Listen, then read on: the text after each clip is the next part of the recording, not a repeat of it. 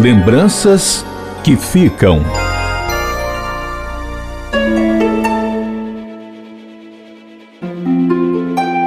Uma dona de casa alegre era assim Maria Zilda de Paula.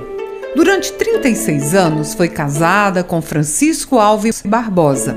Ele já tinha três filhos do casamento anterior: o Cleito, a Claudiane e o Wagner. E a dona Maria Zilda já tinha uma filha, a Sandra. E assim construíram uma família. Os filhos lhe deram quatro netos, razão de viver da dona Brilda como era chamada por familiares e amigos próximos. Maria Zilda de Paula, a dona Brilda, gostava de reunir a família. Cozinhar era seu forte e sempre preparava uma feijoada ou uma peixada de dar água na boca. Todos amavam e se deliciavam.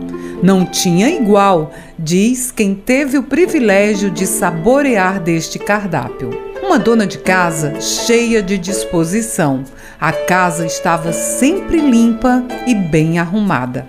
Apesar da saúde um pouco comprometida devido a diabetes e hipertensão, Dona Brilda vivia com intensidade todos os momentos. Além de gostar de estar junto à família, Dona Brilda amava viajar. Ouvir música era um lazer, fã dos cantores José Augusto e Fernando Mendes. A sua música preferida de José Augusto diz assim: Nada mais importa, agora você foi embora, eu fiquei tão só. Sigo sem saber meu rumo, eu não me acostumo sem você aqui. Agora, a letra dessa música faz mais sentido para quem conviveu com Dona Maria Zilda de Paula, a Dona Brilda.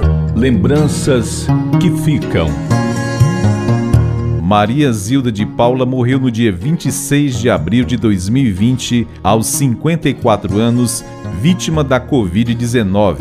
Depoimento baseado no relato da filha, Maria Sandra de Paula Barbosa. Produção e narração: Ian Gomes. Direção e sonoplastia: Ronaldo César. Supervisão: Rafael Luiz Azevedo. Compartilhar iniciativas. Esta é a meta da Assembleia Legislativa do Estado do Ceará.